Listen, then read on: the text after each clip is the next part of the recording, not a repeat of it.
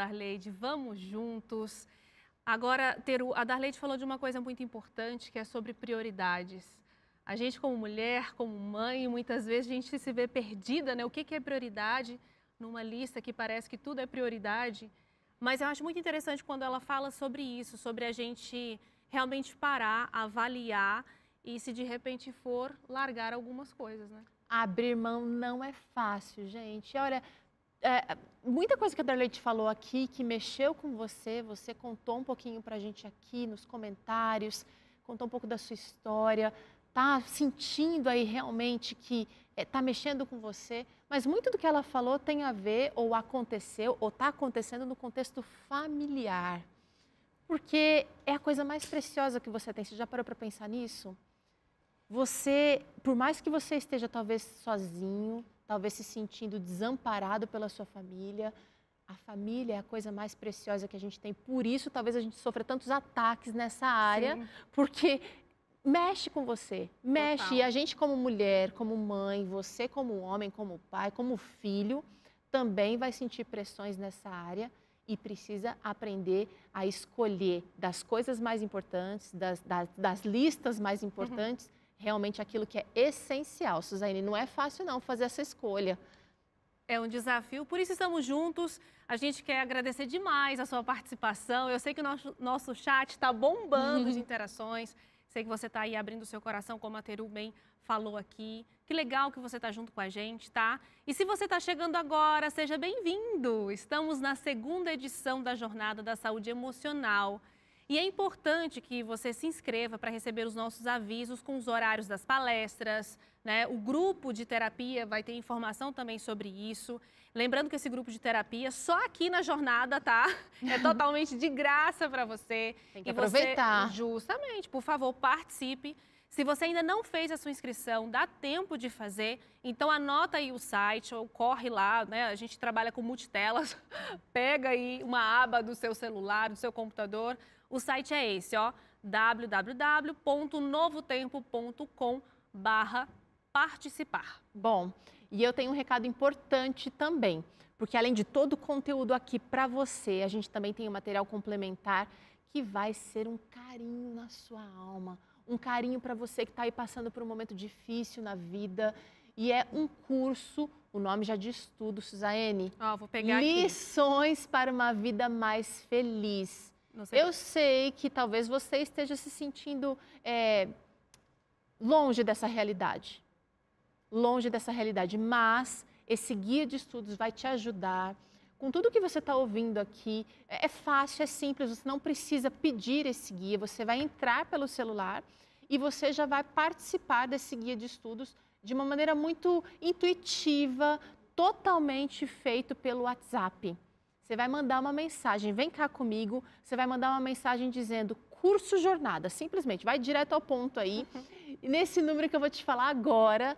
E aí, Suzane, já vai começar, ao mesmo tempo que houve aqui os nossos especialistas Sim. que estão dedicados aqui com a gente, já vai fazendo a sua lição de casa aí, porque você recebe conteúdo, você recebe informação e você precisa partir para a prática.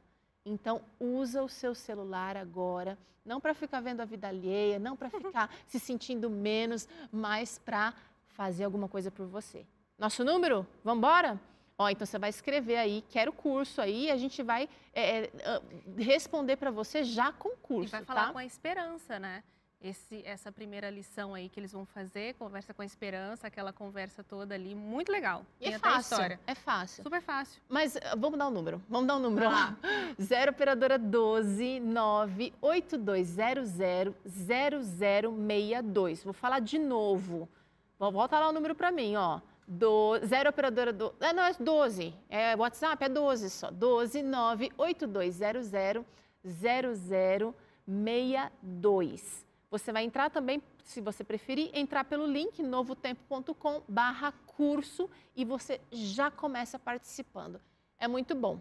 Muito bom, excelente. A gente já fez testes aqui, está funcionando, tá? Se você, se for mais fácil aí para você, né? Você já tira um print da tela, porque às vezes você está usando só o celular, de repente, você já tira um print Deixa aí salvo, tá? Esse número, esse contato que a Teru acabou de falar. E depois você entra lá para você não perder nenhuma informação.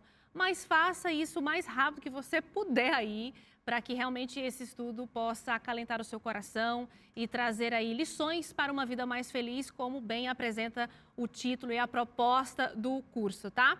E é o seguinte, o importante também e muito legal é que são 10 temas que foram selecionados, você pode escolher os que mais te interessam para você estudar.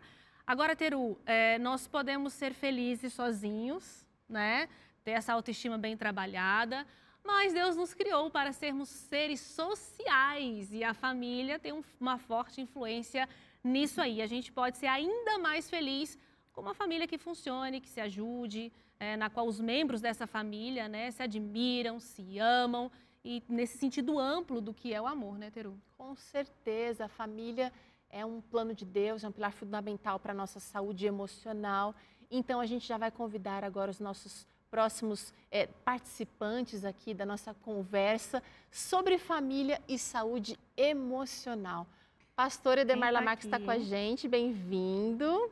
Que prazer te receber aqui. A gente tem, vou passar o currículo aqui, porque ele é formado em teologia, tem mestrado e doutorado em aconselhamento familiar e tem ajudado muitas pessoas, porque antes da família, tem as pessoas da família, né, pastor? Exatamente. As famílias são compostas por pessoas. Sim, sim. Muito bom. Cada um importa dentro desse núcleo, é né? Do, é, do, é do que cada um importa que a gente encontra a solução. No coletivo não encontra. É isso aí. Aqui nós estamos falando para indivíduos, muito bom. Bem-vindo. Alegria. E daqui a pouco o pastor Edemar vai ter uma palestra aqui, né? Vai dar uma palestra aqui pra gente, para você aí de casa. Então, continue ligadinho. Temos um outro convidado muito especial também, vou apresentar ele aqui para você. É o Dr. Pablo Canales, que é médico, é formado pela Universidade Adventista Del Plata, que fica na Argentina. Ele também é especialista em psiquiatria, né? E pós-graduado em medicina da família e comunidade. Também tem pós-graduação em psiquiatria ah, pela Universidade Cândido Mendes do Rio de Janeiro. Doutor Pablo, seja bem-vindo. Muito obrigado pelo convite, é um privilégio estar com vocês. E eu acho que vai ser muito bom conversar disso, porque é uma coisa que todos os dias a gente tem que tratar dentro do consultório. Ajuda muito ter um núcleo familiar bem constituído, especialmente na área da emoção da família. Uhum. Então, isso faz toda a diferença em qualquer tipo de relacionamento que tenhamos fora da família e na nossa saúde emocional também. Com certeza. E é o seguinte, você que está conectadinho aí com a gente, pode mandar a sua pergunta pelo chat, corre, manda, a gente vai selecionar algumas para a gente fazer a pergunta aqui para os nossos convidados. Demais, aproveita essa chance, porque não é sempre que você tem dois aqui com peso na sua, sua disposição, como você está tendo aqui, pastor, doutor Edemar Lamarques, doutor Pablo aqui com a gente também. Eu quero começar a nossa conversa. vou direcionar minha pergunta aqui para o pastor Edemar, porque durante a pandemia a gente teve é, um convívio familiar mais intenso, seja para o lado positivo ou para o negativo, não é mesmo? Tem mãe que virou professora, que virou médica, que virou faxineira, que virou culinarista. Tudo né? Uhum. Aliás, várias. Tem pai que virou faxineiro, tem pai que virou motorista, tem pai que virou só é, é, personal shopper, né? Fazia compra para a vizinhança inteira. Só que esse convívio, às vezes, deu muito ruim, tão ruim que tem famílias que se desfizeram. Verdade. Em alguns casos, houve uma aproximação, essa intensidade. Uhum. Só que agora com a normalidade chegando, você está sentindo isso aí em casa, os, os resquícios desse convívio intenso, e agora a gente vai focar mais naquilo que não deu certo, permanecem. Por mais que a gente volte para uma normalidade, a sujeira às vezes está só embaixo do tapete. Que conselho o senhor tem, pastor, para aquelas, aqueles casais que ainda estão é, sobre a sombra da crise? No, no seu destaque, você colocou a parte positiva das pessoas na crise se tornaram múltiplas funções e cumpriram as suas funções, mas alguns foram revelados que não funcionavam. Pensa uma pessoa hum. que achava que o marido era melhor companheiro do que foi durante essa situação. Pensa de um homem que tinha certeza que a mulher era uma parcerona e não, exatamente nessa ocasião não encontrou. Outros que tinham uma ideia sobre o filho, que era uma joia preciosa, porque ele passava o dia inteiro na escola. Ele não via. E ele no trabalho, o pai, a mãe. E agora estavam todos juntos no mesmo cubículo, mesmo que fosse grande esse cubículo. Eu quero deixar uma frase para todos no começo da minha, da minha resposta à sua questão. As circunstâncias não formam as pessoas, apenas revelam quem elas são. Eu tenho um amigo que dizia que crise vai e crise vem para que se saiba quem é, é quem. quem. Então é na crise que a gente acaba é. mostrando a cara mesmo. É, eu acho que uma, uma, uma, coisa interessante que a gente na terapia descobre, mas que as pessoas não gostam muito de parar para ver, é o que, que você descobriu de si. Porque se você descobrir algo do outro, é mais ou menos comum que você já tenha queixas ou observações de insatisfação. Tipo, ele podia fazer assim, ela podia fazer assim, meu filho podia fazer assim, eu podia ser assim. Então, essas, esses questionamentos poucas vezes eles voltam para a gente, no sentido de, de eu ser uma pessoa mal funcional, mas normalmente eu encontro nos outros a deficiência disso. Mas que legal que seria se a gente parasse para dizer: olha o que eu descobri de mim. Olha o que essa terapia mostrou de mim. Eu achava que eu era melhor e não me tornei. Então, eu tenho encontrado pessoas que saíram pelos, pelo damage, como diz o americano, pelos estragos causados pela pela pandemia. Logo em seguida, já em 2000 mesmo, já pelo mês de maio, eu já estava atendendo pessoas. Imagine, o estouro foi em abril, março, mais ou menos 14 de março, lá nos Estados Unidos, onde eu estava. E, logo em seguida, em maio, já tinha gente que estavam sendo atingidos pelo problema. O interessante é que todas as pessoas que caíram em dificuldade e que procuraram ajuda, elas chegaram com a, com a descoberta do problema do outro que é mais comum na vida. Esse é o mais comum. O que, que do outro me deixa insatisfeito ou insatisfeita? Porque isso é natural em nós. Essa é a visão que nós temos, que as pessoas dizem do seu próprio umbigo, na verdade é o egoísmo natural. O ser humano é por si mesmo egoísta.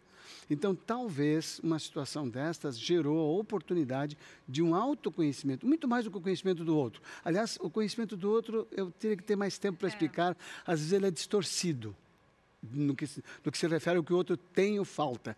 É mais do que ele não está recebendo, ou do uhum. outro. Até porque a gente só tem condição de mudar a nós mesmos, né? então, por isso que esse olhar para dentro é tão importante. Doutor Pablo, ainda nesse contexto sobre essas crises, né?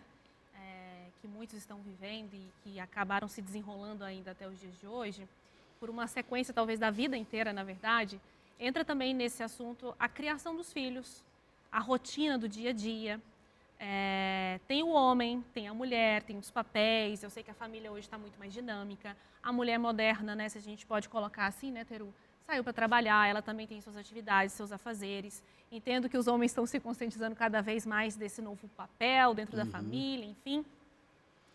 Como que pode ser feito essa, como que pode ser feita essa divisão entre o papel do homem, do pai, do marido, da mulher, da esposa, da mãe, para que esse peso emocional, vou colocar assim, não é uma palavra que eu gosto, tá? Porque eu enxergo como uma benção tão grande, né? Que uhum. essa, essa rotina Mas para alguns é fardo, Suzane, né? É. Para alguns, infelizmente, é. Então vamos colocar assim entre aspas, né? Para quem estou aqui fazendo umas aspinhas, esse peso emocional pode ser dividido ali entre o homem e a mulher.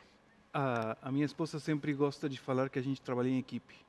Justo. E o trabalho de equipe é justamente guiado por uma ou por várias pessoas, dependendo do momento do jogo você vai se movimentando para lá ou para cá. Mas o fato de é, a gente ter passado, voltando à questão da pandemia, de ter passado por uma situação onde as coisas criaram muita frustração. Tem estudos europeus que falam que a pandemia foi como se fosse uma catástrofe natural. Um tsunami, um terremoto, um, um tornado nos hum. Estados Unidos, yeah.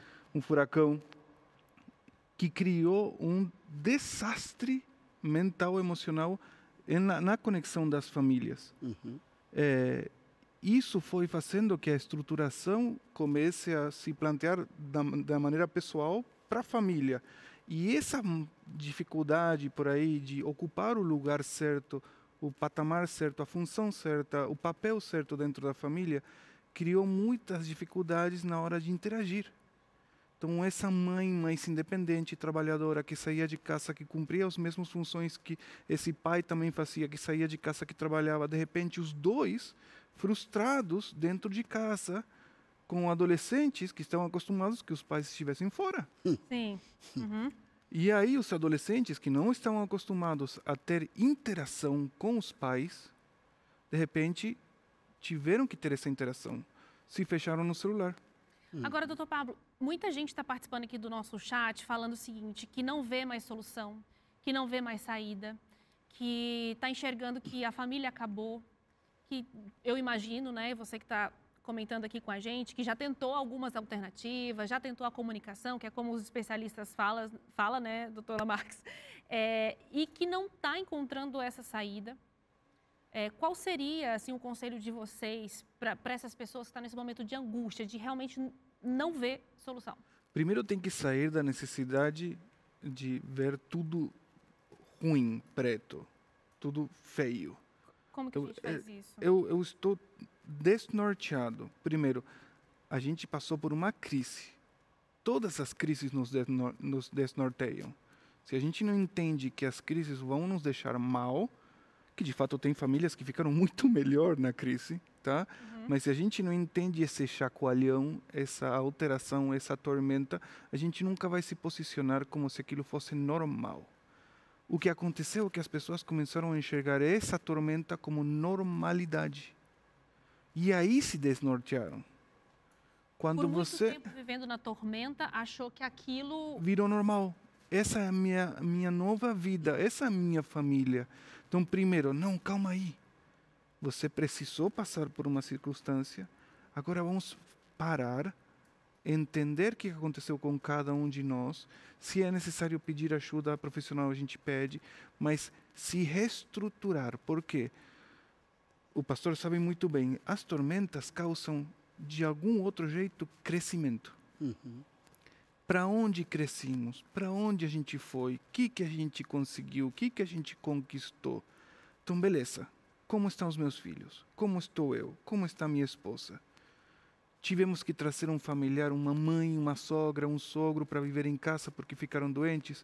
Como está a nossa estrutura? Então, a partir do entendimento de como está a nossa estrutura, eu vou começando a viver diferente. As faces na vida precisam ser vividas com clareza e não achando que sempre deveria ser como era antes. Porque é uma frustração constante. Constante, né, Teru? Não, e dá uma impressão de quando você olha o, a, a gente fala assim, né, minha vida não tem jeito, minha família está despedaçada, não tem, não vejo luz no fim do túnel.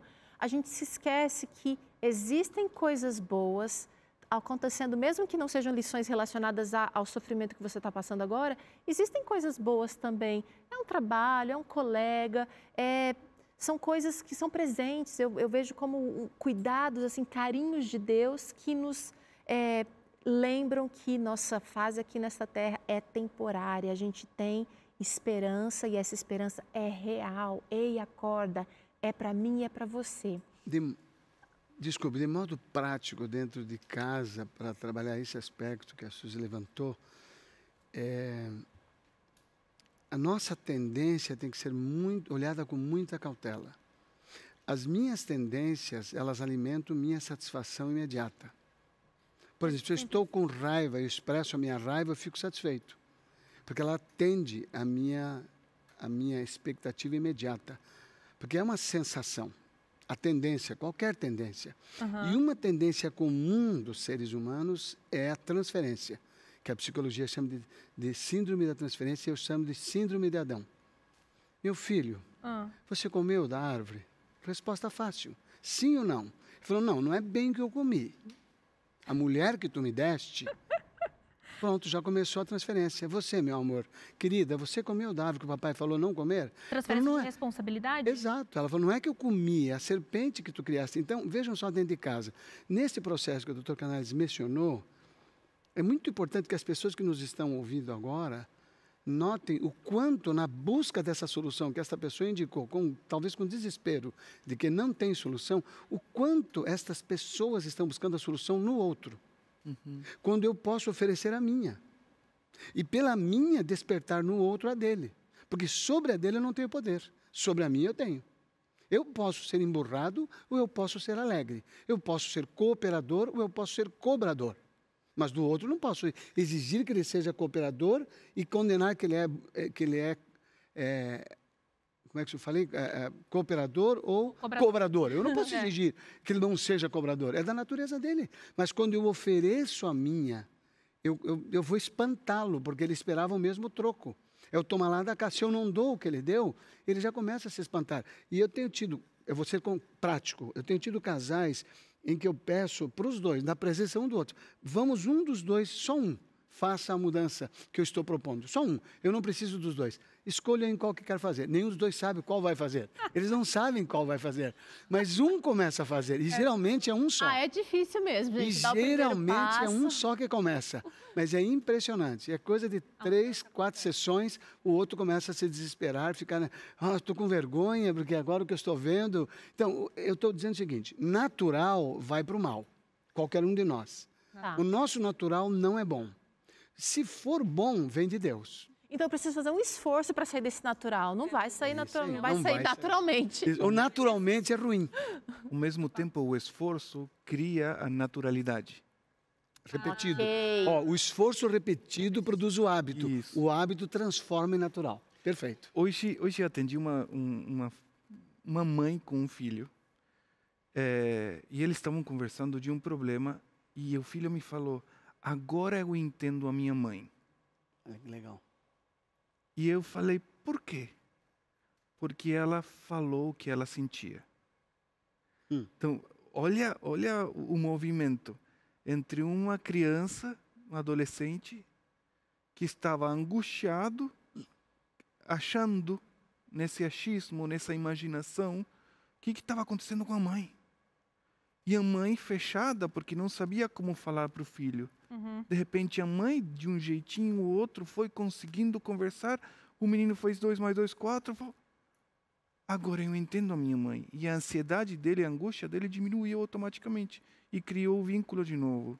Fantástico. Fantástico. Agora, parece até, gente, paradoxal que é, nesse momento de pandemia, onde a gente teve, sim, um contato mais intenso familiar, a gente também teve acesso, como nunca, a ferramentas online, hum. presencial não dava, né, mas online, livros, a, a ciência, né? Hum. O, o, o, muita coisa tem sido descoberta, estudada, expressada, mas as pessoas têm se sentido com todas essas informações, e talvez você seja também é, fruto disso, mais infelizes. A gente está vendo os índices de suicídio aumentarem, os diagnósticos de depressão, ansiedade e outros transtornos emocionais lá em cima, com tanta informação que a gente tem. Como é que a gente faz? Vou jogar na roda aqui, ó. Como é que a gente faz para usar realmente tudo isso que a gente tem, como a Jornada Recomeços, que é uma ferramenta poderosa que a gente está alimentando aqui e partir para ação? Porque vocês falaram aqui de esforço, uhum. de primeiro passo, quem vai né, tomar uma atitude. E tem gente assistindo a gente da cama, Sim. sem escovar o dente, sem tomar banho, sem vontade de ver a cara de ninguém. Primeiro passo. Pastor, sem problema. Desta pessoa especificamente, desse caso especificamente, ou do, do, que você falou em geral? Em geral. Porque desta pessoa, eu considero que se uma pessoa está num quadro enfermiço, né, se ela está entrando numa depressão o que, que se pode analisar? O, o doutor Canales é um médico, mas a gente sabe que nos estudos não é um estado depressivo que é a doença em si, mas a continuidade dela que define como certo. tal. Os familiares estão percebendo que está demorando muito isso aí, vamos pegar aí 15 dias, leva para o consultório médico, no caso um psiquiatra. Talvez um, um psicólogo simplesmente não possa nós do aconselhamento não podemos talvez entrar nessa área aí, porque essa pessoa talvez uma dessas pessoas, identificando alguém em cama, precise de uma medicação de suporte, que não é qualquer pessoa, nem é qualquer médico que pode prescrever. O segundo passo é buscar um entendimento em casa. Por exemplo, o que, como é que eu ajudo uma pessoa que está desanimada na minha casa? Eu primeiro pergunto: posso ajudar em alguma coisa? Tem alguma coisa que eu possa fazer? Houve algo que eu fiz? Como é que você está se sentindo? Joga sobre a pessoa perguntas que sejam é, solidárias com o estado dela. Porque vamos supor que alguém tem uma esposa ou um marido que é hipocondríaco, tendente a abraçar todas as doenças que ele tem por aí e botar para dentro. Esta pessoa, este são que está com o doente, ele adoece na sua manifestação. Ele já entra de sola, com pouca paciência. Eu estou com um cliente desse jeito. A esposa tem uma tendência hipocondríaca, ele, ele já chega para ela ele já chega com os quatro pés. É, porque é o de baixo e de cima como se fosse um cavalo. Porque ele vê, ele vê que ela está indo de novo, mas quem sabe se desta vez ela não está realmente no estado enfermiço.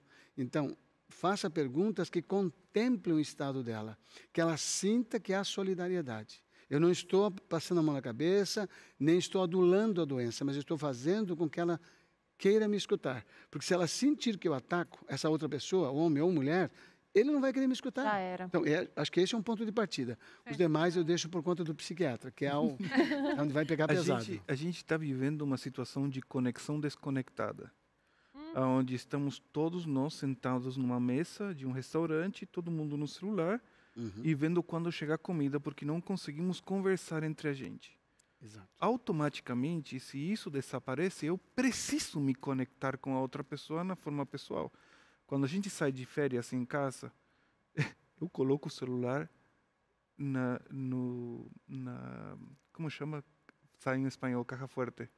Porta-luvas? É... Porta Não, do, do, Ah, do cofre? Cofre. Cofre. cofre. cofre. Isso é porque a gente está... É no hotel. Tá? ah, tá. Eu estava no carro, eu você estava no hotel. Eu coloco o celular no cofre do hotel, fecho e não quero saber tirar foto. Não eu quero estar conectado com a minha família. E os meus filhos amam as férias, obviamente porque a gente sai de férias, mas porque a gente está conectado, tá? Ao mesmo tempo, isso acontece quando a gente desconecta eles, pegam umas raivas ferozes, tá? Uhum. Quando a gente desconecta eles dos celulares, da TV. Nem me fale, eu tenho adolescente em casa, doutor. Mas não é só com adolescente que acontece, não. Ó, oh, você aí sabe do que ele está falando? Já, já experimentou ficar sem o seu celular aí por uma hora? É Quando cai o sistema, o humor das pessoas fica alterado o desespero. É sério esse assunto. É, são muitos os desafios. A gente é, vive esse momento moderno, tecnológico, é, mas eu acredito que a gente também, como ser humano, a depender do que a gente vai vivendo, né, com o passar das eras, a gente tem que se adaptar. A gente tem os nossos comportamentos egoístas e é onde a gente tem que fazer essa mudança é, com a gente primeiro, né, como eles bem comentaram aqui, para que isso atinja a nossa família de alguma forma do lado do bem, né, do lado positivo, um jeito de atingir de atitudes nobres, solidárias. Esse bate-papo foi muito gostoso, eu queria que continuasse. Por mim, estenderia aqui por mais meia hora. O que, que você acha, hein, diretor? Vai pensando aí. Olha, o pessoal está super gostando de participar, o comentário de vocês, a nossa equipe está monitorando, né? Chegaram algumas participações aqui, a Giovana Silva, eu estou vendo aqui um, um, nomezinho, não consigo ler o de todo mundo, mas muito obrigada pelo, pelos comentários de vocês. Muita gente, viu, falando sobre esse momento de ansiedade, de se sentir incapaz, de estresse. Mas daqui a pouco a gente tem uma palestra, viu, com o pastor Lamar, que vai falar um pouquinho sobre isso, sobre esse assunto. Aguenta aí. A gente quer agradecer demais, né? O pastor Lamar continua aqui com a gente. E a você, doutor Pablo, por Obrigado. estar aqui nessa roda de conversa. Que legal ter você com a gente. Obrigado. Obrigada. Obrigada, obrigada também pela participação de vocês dois.